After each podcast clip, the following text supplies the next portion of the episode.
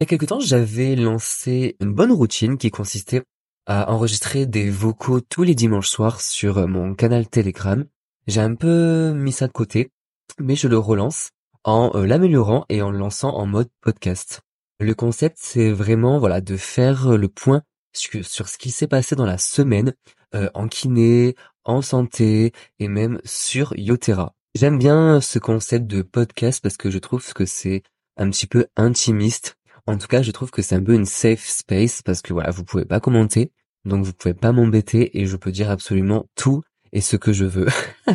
non. Et voilà, je trouve que c'est assez intimiste. Et voilà, moi, je, ça me plaît d'enregistrer ça. Je suis trop content de lancer ce premier podcast du dimanche. En plus, ce premier podcast, il est hum, assez spécial.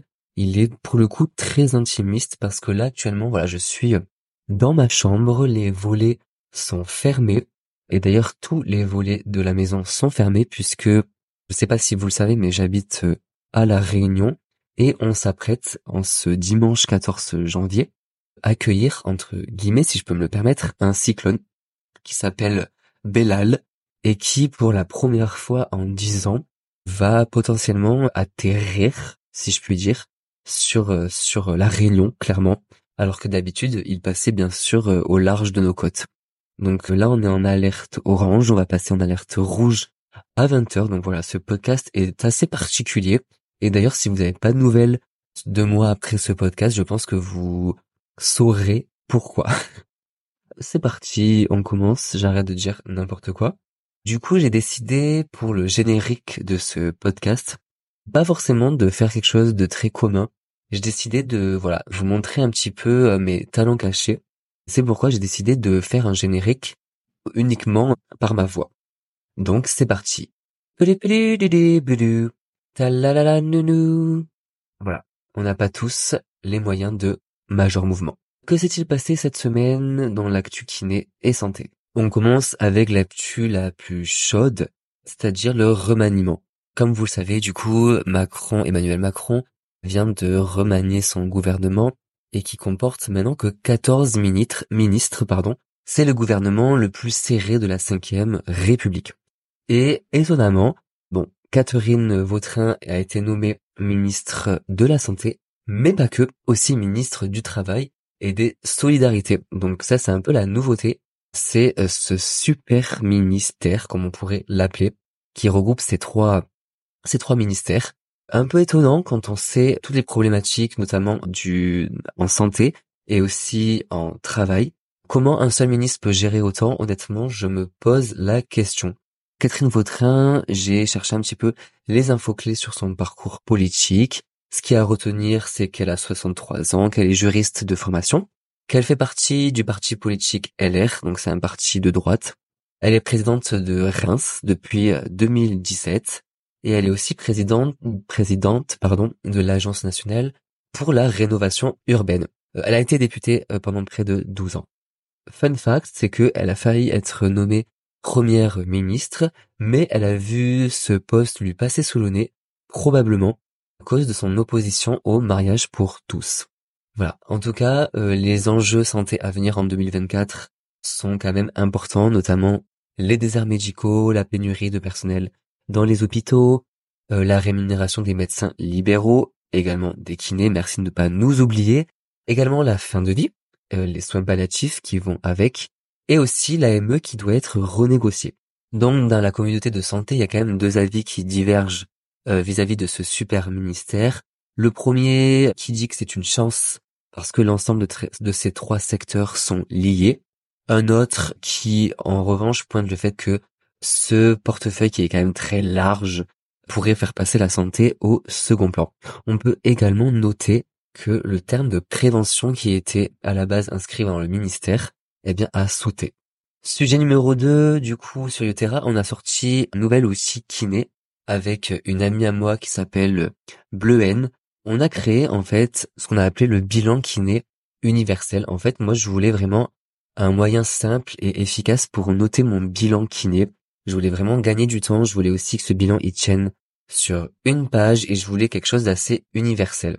Et du coup, c'est ce qu'on a fait avec ce bilan kiné universel. Alors qu'est-ce qu'il y a dedans rapidement? Il y a un bilan kiné euh, universel, qui est visuel, qui est pratique, qui est multi-support sur papier ou sur écran et qui est adaptable. En numéro 2, il y a une fiche de suivi pour permettre de suivre vraiment l'évolution de ton patient. On peut noter le contenu de la séance en marqueur de suivi. On peut noter les exercices et les conseils donnés et on peut aussi noter ses idées pour la prochaine séance.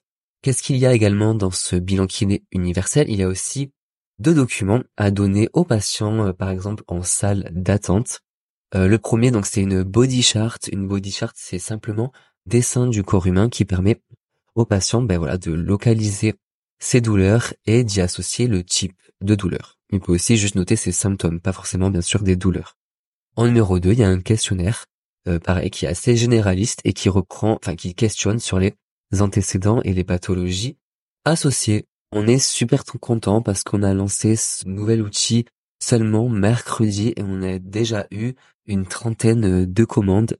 Donc euh, super excité par euh, l'enthousiasme que ça a pris. Et on va sûrement développer d'autres choses, d'autres outils kinés. L'info numéro 3 à retenir, c'est par rapport au FIFPL, vous savez, ce fonds de formation, eh bien, il est en baisse en 2024, on vient de l'apprendre. Il passe de à 600 euros par an au lieu de 750 euros l'année dernière et à 200 euros par jour au lieu de 250 euros l'année dernière. Ça, c'est une info de kiné formation. Les raisons, en numéro 1, une ponction de l'État de 16 millions d'euros et apparemment une consommation très élevée des fonds FIFPL. Alors moi, je trouve que c'est une bonne chose et c'est une bonne nouvelle de savoir que de plus en plus de personnes font appel à ce fonds. Et je trouve que c'est important de ne pas l'oublier parce que voilà, vous payez quand même des cotisations par rapport à ça. Et je trouve que c'est con de passer à côté.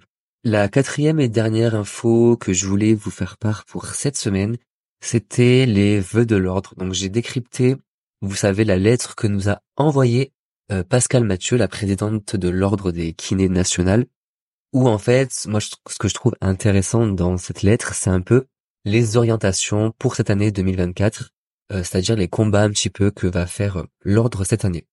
En numéro 1, une modernisation du décret d'acte qui est effectivement figé depuis plusieurs décennies. En numéro 2, un élargissement de la liste des produits de santé que nous pouvons prescrire j'ai été un petit peu étonné par, par cet objectif parce que je trouve pas, en tout cas, je ne pense pas que ce soit un des souhaits euh, numéro un de la profession. À la limite, prescrire plus d'examens euh, type radio, euh, écho, tout ça, je pense que c'est un vœu qui existe depuis longtemps. Mais liste des produits de santé que nous pouvons prescrire, je vois pas trop où ça mène. En numéro 3, l'accès direct généralisé, ça, je suis personnellement 100% derrière. je pense que c'est quand même absolument nécessaire d'une part pour lutter voilà contre euh, les urgences qui sont vraiment en galère en ce moment et même les médecins généraux qui croulent de patients. Euh, je pense que l'accès direct c'est clairement une des solutions et en plus bah, bien sûr pour rattraper euh, clairement les pays anglo-saxons qui sont clairement tous il me semble en accès direct enfin presque tous bien sûr en accès direct je pense bien évidemment au Canada ou aux États-Unis.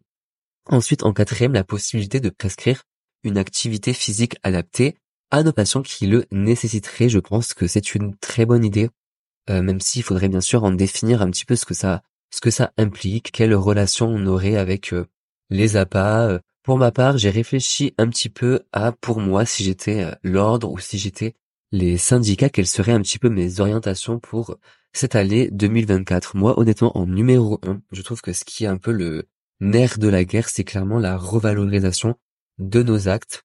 Je pense qu'il faut travailler sur euh, notre image, dans le sens où il faut qu'on apprenne à se vendre un peu plus, même si effectivement ce n'est pas du tout dans nos habitudes et ce n'est pas dans nos habitudes de kiné, mais pas non plus dans nos habitudes de, de, français, je dirais. Par exemple, les idées que j'ai eues, c'est voilà, lancer des campagnes de promotion un petit peu de notre métier, parce que c'est un métier qui est souvent euh, mal connu. Et je trouve que les JO, c'est une bonne occasion pour nous de montrer, voilà, notre expertise dans le domaine euh, bah, de l'activité sportive. Je pense que c'est quand même important qu'on se pose toute la question de des syndicats. Je pense honnêtement que adhérer à un syndicat, bien sûr qui représente bah, qui représente nos revendications, ça leur donnerait plus de poids et plus de moyens voilà pour arriver à des à des résultats, je pense. En numéro 3, bien sûr, continuer à se former je sais que le pourcentage de kinés qui se forment, je parle de formation bien sûr continue, est très bas. J'avais entendu de l'ordre de 10%, mais je n'ai pas les chiffres exacts. Et je pense qu'il faut, on peut pas, peut pas dire qu'on est expert dans tel ou tel domaine si on ne se tient pas vraiment au courant de l'actualité scientifique. Ça, ça serait ma première orientation. Ma deuxième, ça serait une réévaluation du zonage pour qu'il soit voilà plus adapté, pour qu'il soit plus au cas par cas. Et je pense vraiment qu'il faudrait changer la manière dont est fait ce zonage parce que on le voit bien que même dans les zones surdotées, bah, il y a quand même des listes d'attente. En numéro 3, bien sûr, j'ai marqué l'accès direct généralisé, mais ça, ça rejoint complètement ce que, ce que les, les directives, enfin, en tout cas la direction de l'ordre. Eh bien voilà, ce podcast du dimanche arrive à sa fin, et ce que je peux vous dire, c'est que la semaine prochaine, on va parler burn-out.